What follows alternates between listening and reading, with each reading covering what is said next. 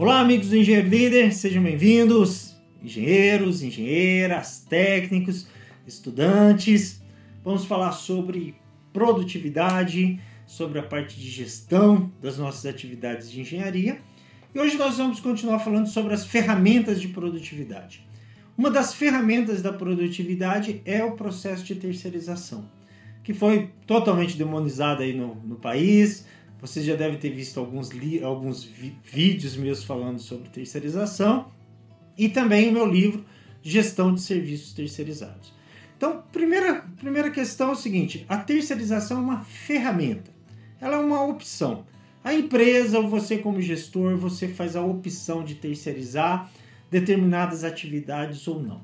Mas por que ela é uma ferramenta de produtividade? Porque você vai entregar para pessoas ou para empresas especialistas uma determinada etapa do seu trabalho, uma determinada etapa do seu empreendimento.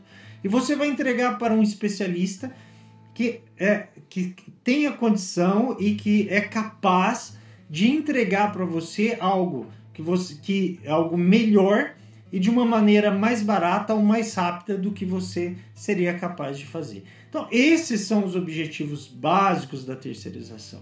Então, aquilo que alguém é capaz de fazer melhor do que eu e para um custo melhor também, é, ele vai agregar na, no meu empreendimento ou nas minhas necessidades. Nós vamos trabalhar em conjunto para atingir um determinado objetivo. Então, essa é a ferramenta, essa é a estratégia da terceirização. Então, quando você pensar em terceirização ou você pensar em terceirizar uma determinada atividade, pense sempre nisso. Quem vai me entregar esse trabalho, ele é capaz de fazer melhor do que eu e num custo mais baixo do que o meu e atender às necessidades e fazer isso de uma maneira sustentável? Sim. Então, geralmente eu vou terceirizar nessa, nessas situações. Né? Então, um caso simples do nosso dia a dia, vou construir um, um edifício, eu faço parte de um projeto de um edifício, Olha, a parte de fundação eu vou terceirizar, eu vou entregar para uma empresa especialista em fundação que vai fazer a fundação de uma maneira melhor e mais barata e, e até num prazo melhor do que eu tentar fazer. Ah, eu vou contratar, tenho um empreendimento, vou contratar um, um especialista em manutenção de compressores na minha empresa.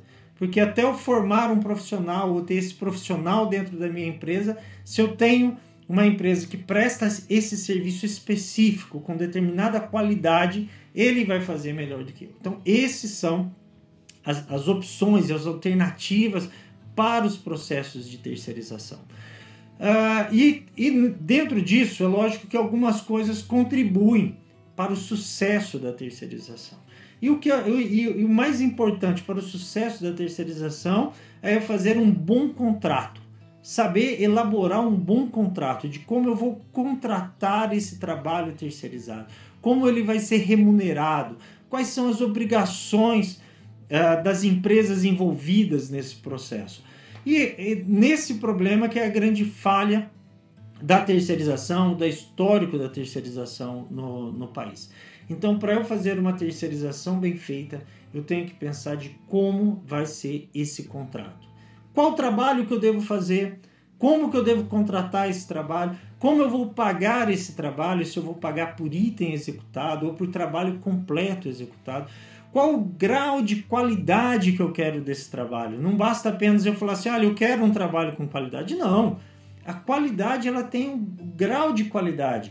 Qual norma deve ser estabelecida para a entrega daquele trabalho?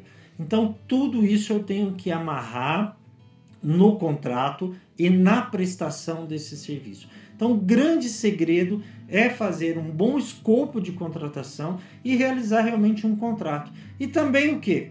Quando esse contrato não for cumprido, quais as penalidades com relação a, a esse contrato, não é? Qual multa vai ser aplicado? Quais as garantias que devem ter? Então, uh, para uma boa terceirização, como estratégia de, pro, de produtividade, para fazer com que o seu parceiro trabalhe corretamente, atenda às suas expectativas, é necessário que seja feito um bom contrato.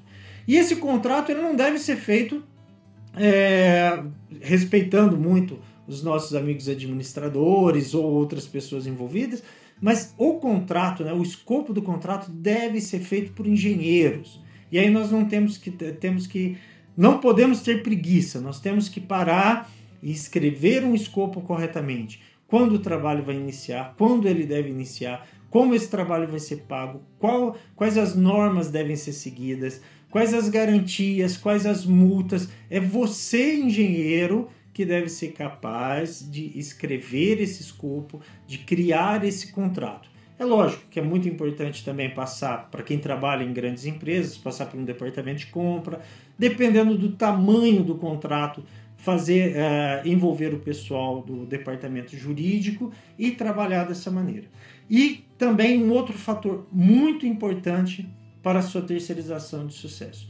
Nós temos que eliminar, nós temos que diminuir a, a utilização de contratos ou contratação de serviço por homem-hora ou administração.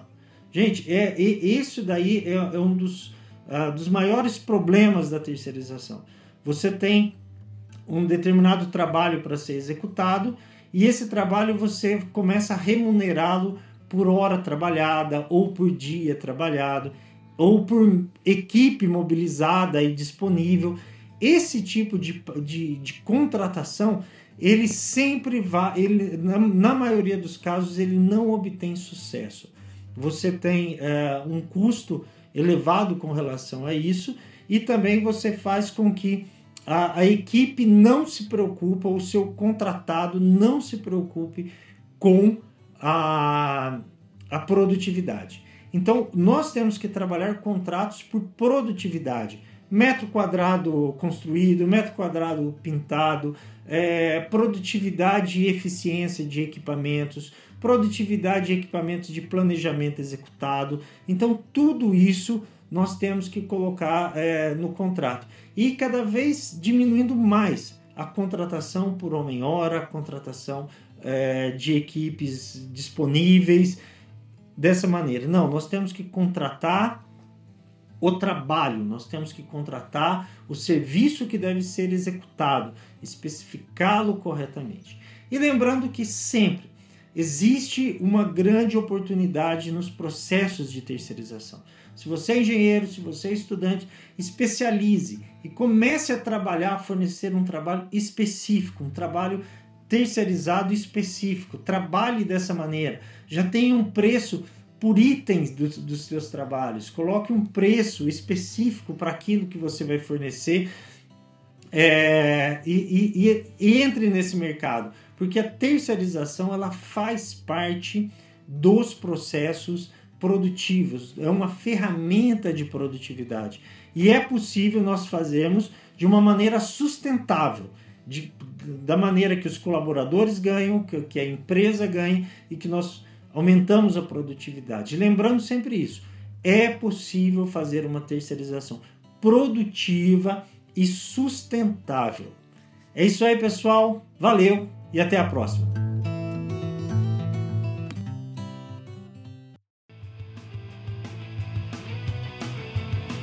E esse foi o Engenheiro Líder, seu podcast sobre engenharia, liderança e produtividade. Me adicione nas redes sociais e conheça os nossos cursos online e os presenciais. Visite o nosso site engenheirolíder.com.br. Uma boa semana a todos!